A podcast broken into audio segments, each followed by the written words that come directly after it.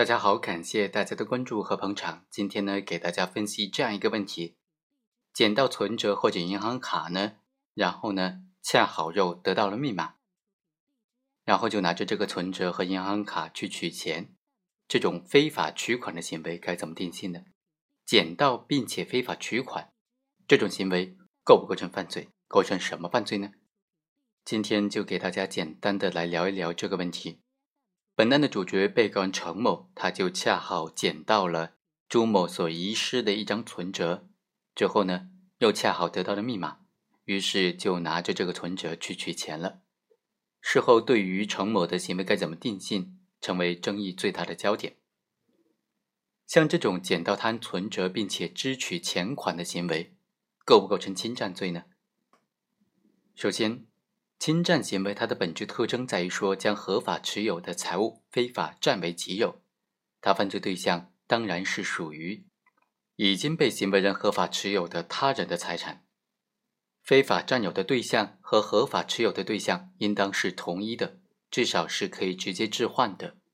而在本案当中，虽然现有证据不能够排除被告人程某对于存折的合法持有，但是不能够据此得出说。合法持有存折就等于合法持有了存折里面的存款，这个结论是不成立的。由于存款所有人朱某在存折上设有了密码，遗失了存折，并不意味着失去了对存款的控制和支配。陈某在捡到的时候呢，并没有取得对存款项下的钱款的合法持有权，所以呢，本案不存在侵占的对象。当然，如果存折的所有人将存折，存款的密码、取款的密码等等，所有的文件都一并交付给了其他人，或者其他人捡到的存折是没有设密码的活期的存折，这就说明此时存款存折的这个款项啊，完全置于持有人的实际控制之下，持有人可以随时的支取存款，那么行为人的取款行为就应当认定为是侵占。第二。存折是朱某的遗失物，而并非是遗忘物。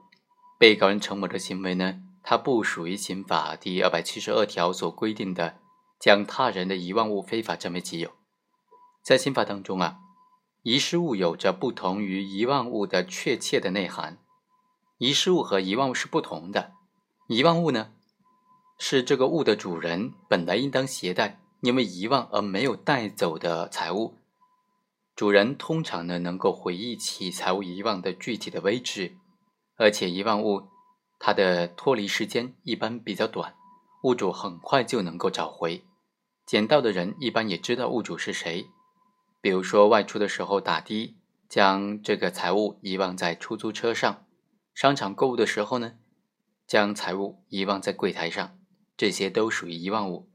而遗失物呢，它是指。失主丢失的财物，一般来说离开失主的时间都比较长了，失主一般都不知道是被谁捡走的，而且捡到的人呢也不知道，也很难找到这个财物的主人。相比之下，物主对于遗失物和遗忘物的控制程度上明显是不一样的。对遗失物，它的控制程度是要明显低很多的。侵占遗失物呢，比较于这种侵占遗忘物，在主观恶性和可罚性上。相对比较轻，把侵占遗失物作为侵占遗忘物来追究刑事责任，和最新法定原则的实质精神是不相符合的。第三，被告人程某在公安机关讯问之后，就承认了非法占有他人财物，并且将钱款全部的退回，他的行为和侵占罪的拒不交出的要件显然也是不符合的。所以呢，我们认为像这种捡到他人存折，然后呢。又恰巧试出的密码取钱，这就不属于侵占罪了。好，以上就是本期的全部内容，我们下期再会。